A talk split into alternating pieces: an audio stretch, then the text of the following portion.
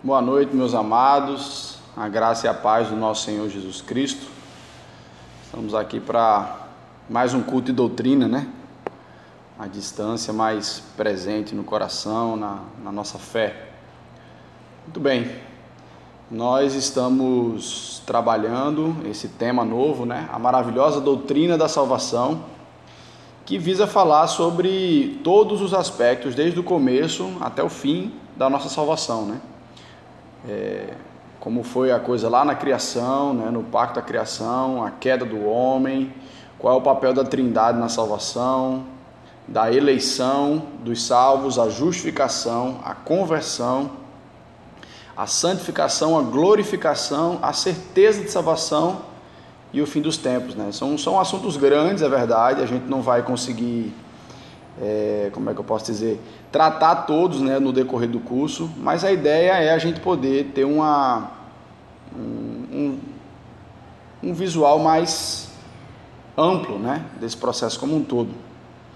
É, apesar de não estarmos presentes, eu quero que você pegue a sua Bíblia e vá acompanhando. Né? Eu vou pedir para abrir alguns textos, né? se for rápido demais, você pode dar uma pausa e a gente poder continuar você também lendo na Bíblia.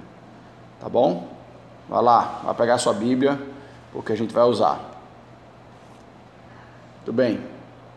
Abra sua Bíblia em Romanos, capítulo 8, versículo 30. A gente tratou um pouco dessa, dessa essa semana passada, né? E Romanos, capítulo 8, versículo 30, diz o seguinte: Aos que predestinou, a esses também chamou, e aos que chamou, a esses também justificou, e aos que justificou, a esses também glorificou. Se a gente não sabe o que é que significa ser predestinado, se a gente não sabe o que significa ser chamado por Deus, se a gente não sabe o que é significa ser justificado por Deus, se a gente não sabe o que é que significa ser glorificado por Deus, você vai passar os olhos por um versículo como esse e vai perder de conhecer quais são as promessas e a realidade da obra de Deus na nossa vida. Nós não estamos com o intuito de discutir teologia, né? não é o lugar para isso. Nosso intuito é descobrir a realidade espiritual daquilo que Deus fez para a gente. Então, essa é a grande importância de um curso como esse, de você estar aqui se dedicando né, a conhecer essas realidades. Muito bem. Na semana passada, a gente falou que é, Deus fez um pacto né, com a humanidade. Lá no Gênesis, quando ele escreveu, né, ele ditou o Gênesis a Moisés, o povo estava no deserto, um povo é, com vários deuses, né, com a cabeça em vários deuses vindo do Egito. Deus começou a ensinar que, na verdade, ele é um Deus único e criador. Né? E, e ele começa ensinando isso através do relato do Gênesis, dizendo que todas as coisas vieram de Deus e que nós, como seres humanos, nós somos o ápice né, da criação, nós somos o ponto mais alto da criação, porque nós fomos feitos à imagem e à semelhança dele. E nessa semelhança não significa que nós somos iguais a Deus, senão nós seríamos deuses. A semelhança é sempre algo parecido, né? E nessa semelhança existem algumas coisas parecidas, né, que a gente chama de atributos comunicáveis. Nós podemos ser seres morais, como Deus também o é, né, de fazer aquilo que é correto. Nós podemos demonstrar amor, como Deus também pode demonstrar amor, né? No mesmo nível de Deus, a gente pode demonstrar um amor desinteressado. É mais difícil para nós, principalmente depois do pecado, mas a gente pode. A gente tem a capacidade de raciocínio, a semelhança de Deus, mas é óbvio que não é igual a de Deus. Nós também é, fomos feitos para o relacionamento e Deus também tem relacionamento com a Trindade, né? Nós temos vontade, Deus também tem vontade e nós somos seres infinitos. Temos início, mas não temos fim, né? Nossa vida vai continuar depois da morte, seja no inferno, seja no céu, mas ela vai continuar. Mas existem coisas que são atributos de Deus que são incomunicáveis, ou seja, que ele tem e a gente não tem. Deus é soberano, Ele manda todas as coisas, Ele controla todas as coisas. A gente quer ser soberano, mas a gente não é. Ele tem todo o poder, Ele é onipotente, Ele pode fazer qualquer coisa que não vai contra a natureza dele. Deus é onisciente, ele sabe todas as coisas, até o que até o que não precisa saber, ele sabe. Ele sabe quantos cabelos a gente tem na cabeça, a palavra de Deus fala. Deus é onipresente, ele não está preso a um lugar do tempo e do espaço. Né? Deus pode estar em qualquer lugar e, e lidando com cada vida como se fosse única. Deus, diferente de ser infinito, ele é eterno, porque ele não teve nem início nem fim. Né? A Bíblia fala que Deus, de eternidade a eternidade, ele é. Então é, é difícil isso para a gente, porque no nosso mundo tudo tem um início, né? mas Deus não tem. E Deus é imutável, né? Deus não muda em nada, nem nunca. Então, mesmo Deus que nós aprendemos ali do Antigo Testamento, é também o Deus que nós estamos nos relacionando hoje. Claro que a gente tem muito mais conhecimento, porque a revelação de Deus é progressiva, mas é o mesmo Deus, né? Muito bem. É, a queda do homem, ela desfigura essa imagem, né? mas não destrói completamente. Então, nós, é, depois do pecado, ainda parecemos com Deus, ainda temos traços de Deus, mas é, o pecado desfigurou muito isso, né? Como se é, é como se a gente tivesse sofrido uma queimadura muito séria e apesar de a gente ser a mesma pessoa, vamos dizer assim, pessoa, as pessoas olham para a gente e tem muita dificuldade em identificar a pessoa que a gente era por conta dessas queimaduras, né? Vamos dizer assim. Então, a, a, grande verdade é que nós representamos Deus no mundo. Nós não somos deuses no mundo, mas a gente representa Deus no mundo. E a verdade é que o ser humano, ele pode representar a Deus honrando a Deus ou desonrando, mas ele representa. Né? É, é, é, eu, eu, dei um exemplo né, na semana passada como se fosse um filho, em que você olha para a cara do filho, ele parece com o pai, mas quando você vê as atitudes dele, você vai, poxa, ele parece tanto com o pai, mas ele não tem nada a ver com o pai. Né? Da mesma forma, um filho que se parece com o pai, mas de fato ele age como um pai, igual ao pai dele, e as pessoas olham, poxa, ele, ele é igual ao pai dele nos valores dele, né? E acaba representando de uma maneira que o honre, né? Muito bem. Então a gente também viu que a vontade de Deus é que é, o ideal da criação, ele, ele é o plano de Deus, né? Ele começou ali com Éden, no perfeito, e quando a gente começa a ler Apocalipse, a gente vê que Apocalipse está descrevendo um novo Éden, é um novo céu, uma nova terra de tão deturpado que nós estamos pelo pecado. Então, quando ele começa a falar num lugar que não tem dor, não tem choro, não tem morte, tem plena comunhão com o Senhor, temos plena comunhão uns com os outros, onde é que a gente está? A gente voltou para o Éden, porque lá no Éden tinha tudo isso. Né? Então, o plano de Deus é, ao longo da história, né, o fio de ouro da história é Deus restaurando tudo que foi quebrado pelo pecado, para que possamos voltar à comunhão e à perfeição. Então, no meio dessa história como um todo, Deus fez um pacto. Abra aí a sua Bíblia em Levíticos 26, 12. É um livro que está lá no comecinho da Bíblia, né? Gênesis, Êxodo, Levítico. Levítico 26, 12. Levítico 26, 12 diz o seguinte: é, diz o seguinte: Andarei entre vós e serei o vosso Deus, e vós sereis o meu povo. Essa foi uma aliança unilateral que Deus fez com o seu povo. Por que, que a gente chama de unilateral? Porque não existe nenhuma condicional nesse texto. Ah, se vocês andarem comigo, eu serei o seu Deus, né? E, e, vocês serão meu povo. Não, ele fala, ele, ele faz uma afirmação: eu vou ser o seu Deus e vocês vão ser o meu povo.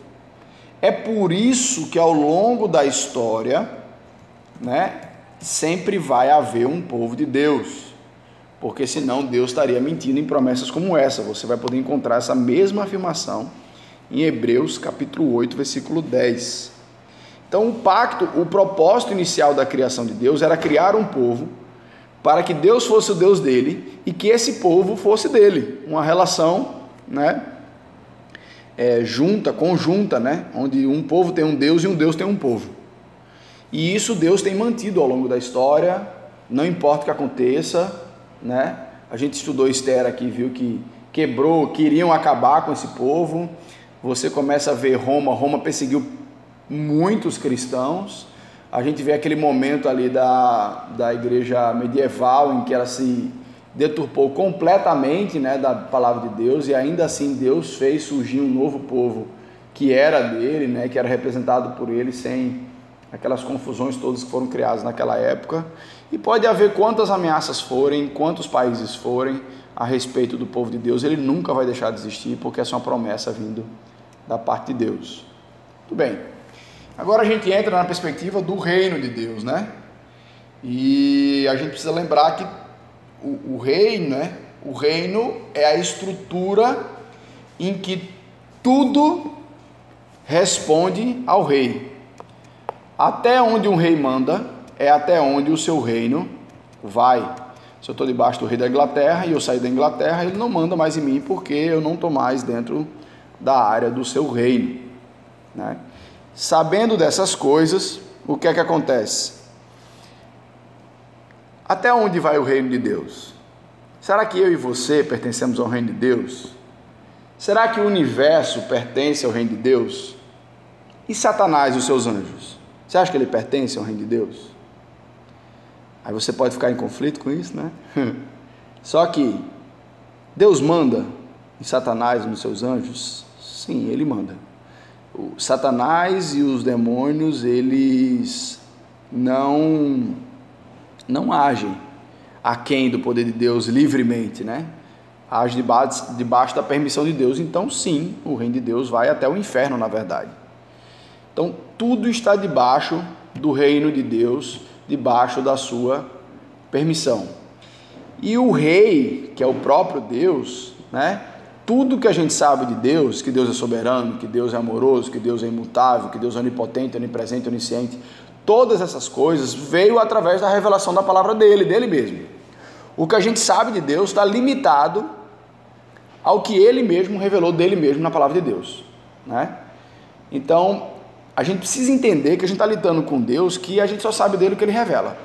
Ou seja, ele é muito maior do que aquilo que está revelado e a gente não vai poder entender completamente Deus em tudo que ele faz, em tudo que ele pensa.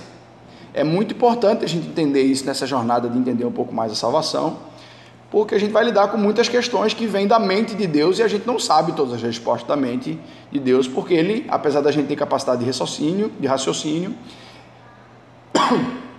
Deus não é menor do que a gente, para que a gente esteja analisando, né, digamos assim.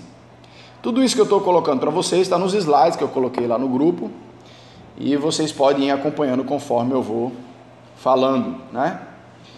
E a gente entra numa questão complicada, né, da onisciência de Deus e da perspectiva do homem pecar, né? Será que um Deus onisciente, amoroso, é, fez o homem para pecar, permitiria que o homem pecasse? E a gente viu que é, a possibilidade de haver o erro ali no Éden, né, que era na verdade Deus queria que Adão obedecesse porque ele queria obedecer, e se não tivesse a árvore ali do conhecimento do bem e do mal, não não haveria possibilidade de desobedecer, então a obediência seria obrigada, né? E Deus queria que a obrigação fosse verdadeira e por vontade. Como é que Deus coordena a sabedoria dele, a nossa vontade, a nossa responsabilidade, é uma coisa que a gente nunca vai conseguir, de fato, responder com propriedade, porque em momento nenhum a soberania de Deus é quebrada, mas em momento nenhum Deus deixa de nos responsabilizar pelas nossas escolhas, né? Isso a gente chama de paradoxo, são duas verdades que andam lado a lado e que a gente não consegue é, colocar em comunhão, mas na mente de Deus de alguma forma encontra comunhão. E a gente vê que o plano de salvação de Deus já existia antes da fundação do mundo. Abra aí sua Bíblia em Efésios, capítulo 1, versículos de 3 a 8. Efésios, capítulo 1, versículos de 3 a 8. O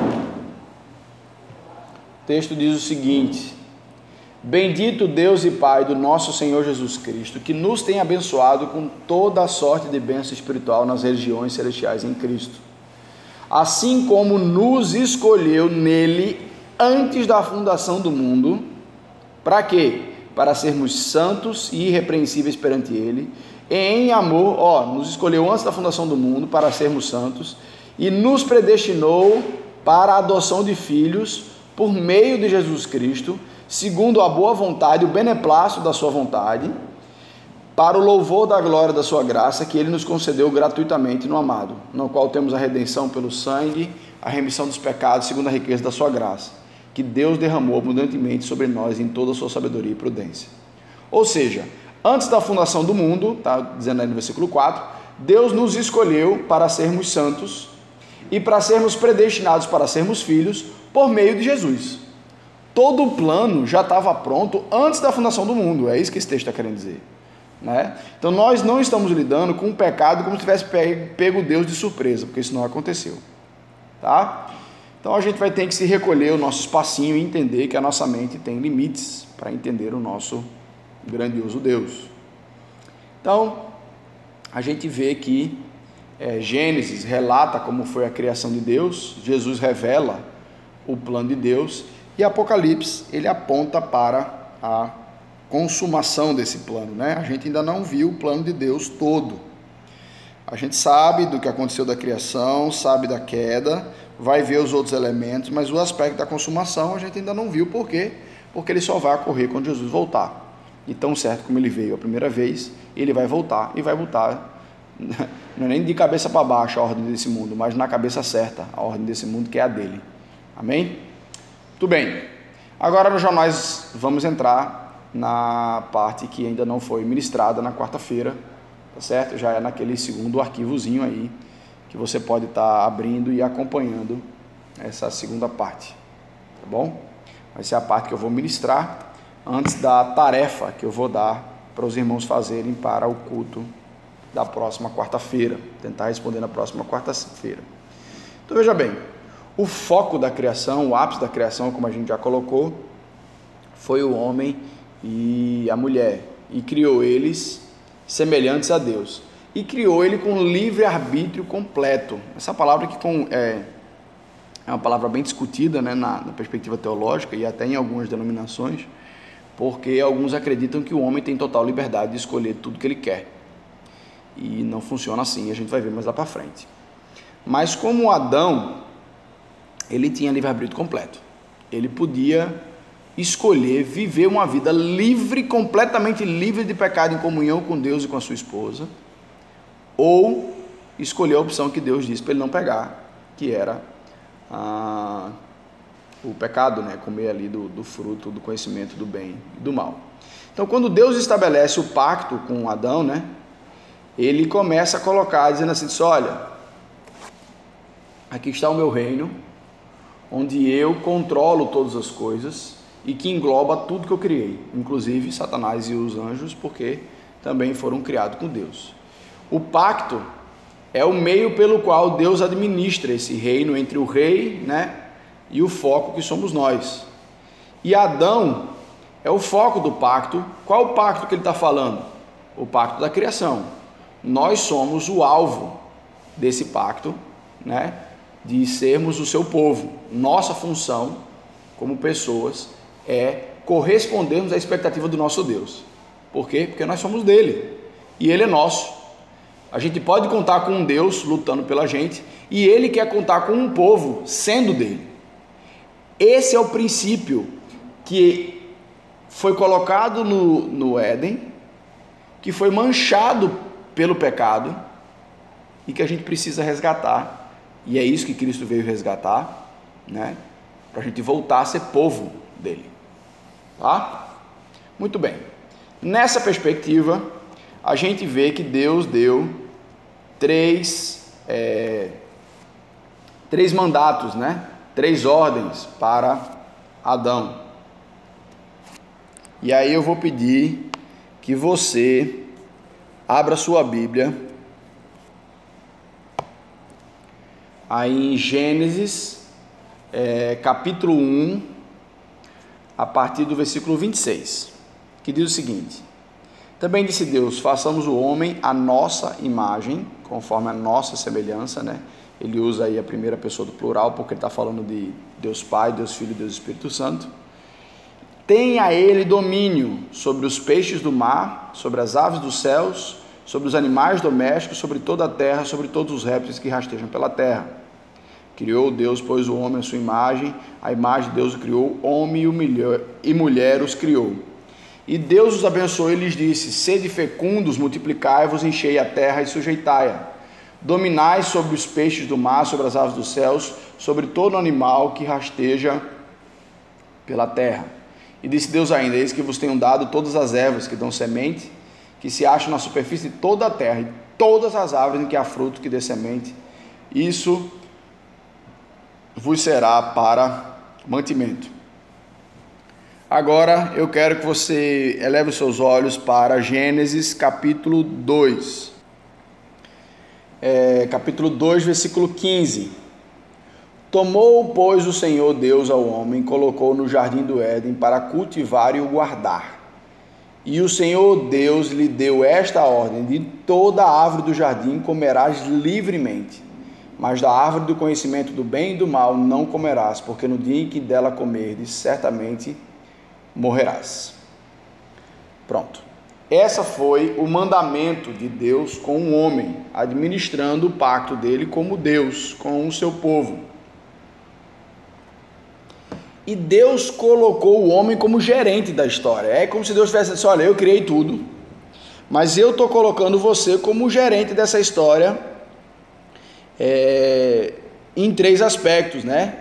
Um aspecto cultural, social e espiritual que a gente vai detalhar aqui o que é que é cada um. E o interessante do texto é que você vai ver que a partir do versículo 18 é que Eva vai ser criada. Ah, mas pastor, ela não já foi criada no capítulo 1?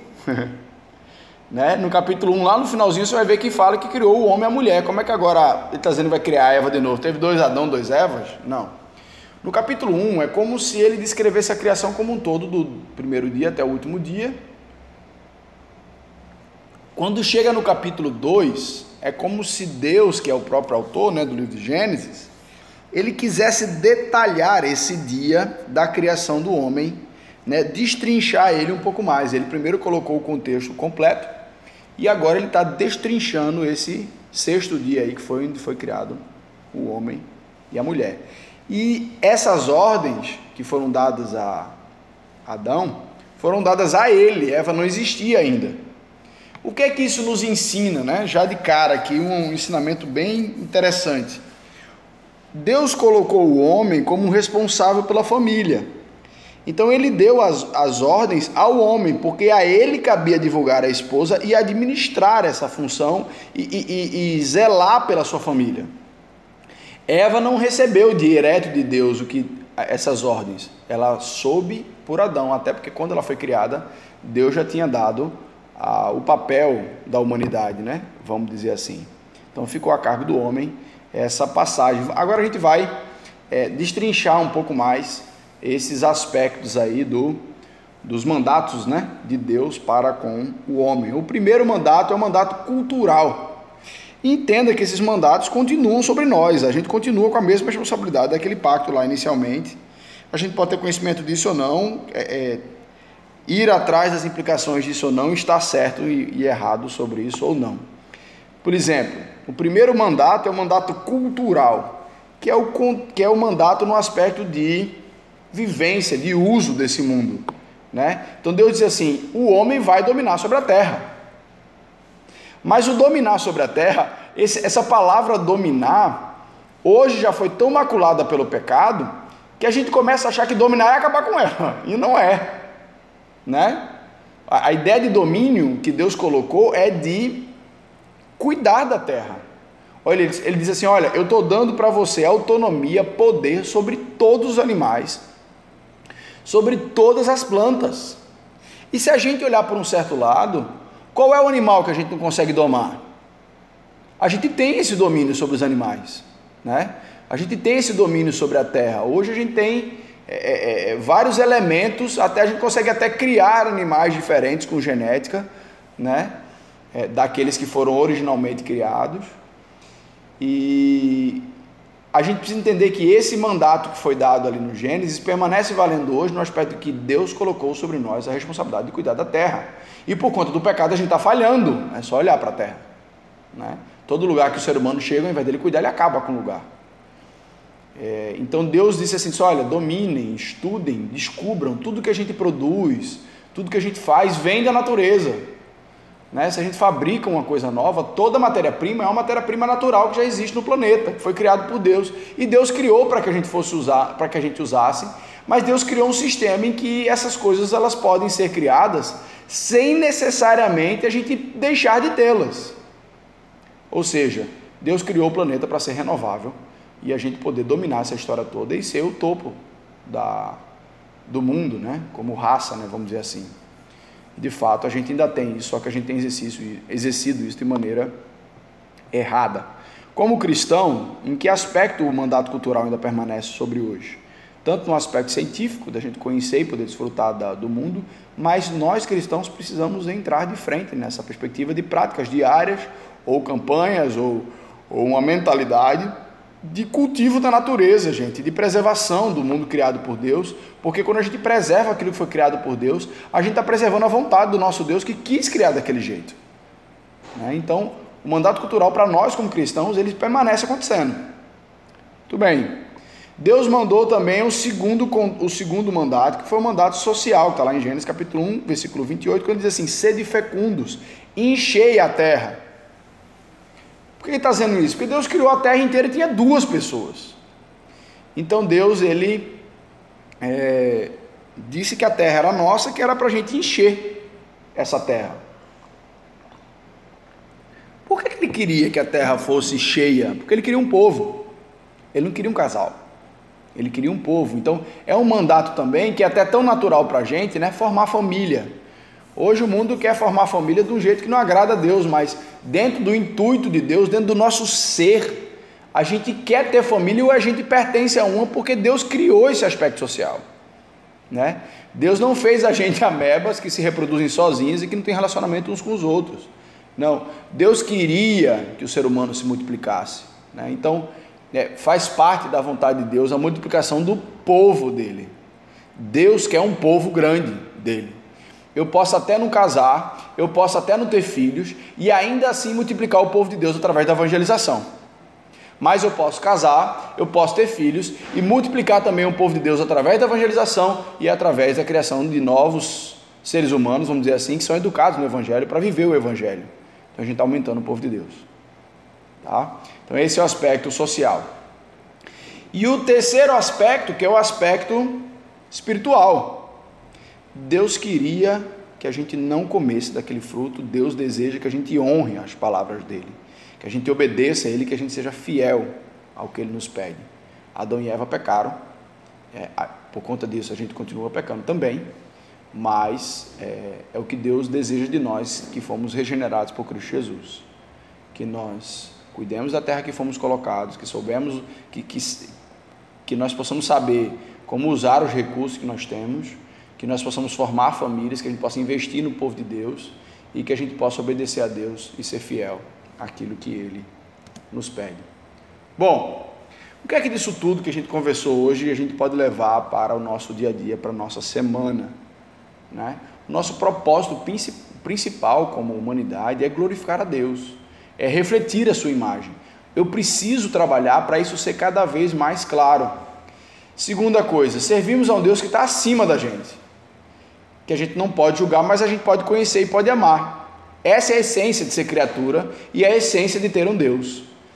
Deus sempre vai manter um povo fiel a Ele, independente das condições. A questão é: eu vou estar de que lado? Eu vou estar dentro desse povo que está fiel? ou vou estar dentro do outro povo que não está sendo fiel a ele. Então, os mandatos de Deus na criação continuam válidos, né? Cuidar do mundo, cuidar da família, cultivar relacionamentos, ser fiel a Deus. E uma coisa que precisa entender sobre tudo isso é que a história, acima de tudo, é de Deus. Ela está em pleno andamento e ela vai se consumar, né? É o plano que Deus tem para a humanidade como um todo é muito maior só do que Ele está fazendo na nossa vida individualmente. Deus está fazendo um plano para o mundo inteiro, que inclui os crentes e inclui os não crentes. E que a nossa função e a nossa fé é desafiar na perspectiva de crer nisso. A gente precisa confiar. A gente está aí passando por esse momento difícil, né, de epidemia. Mas o plano de Deus, ele, ele vai além disso tudo. Não é a primeira, nem vai ser a última. A verdade é essa.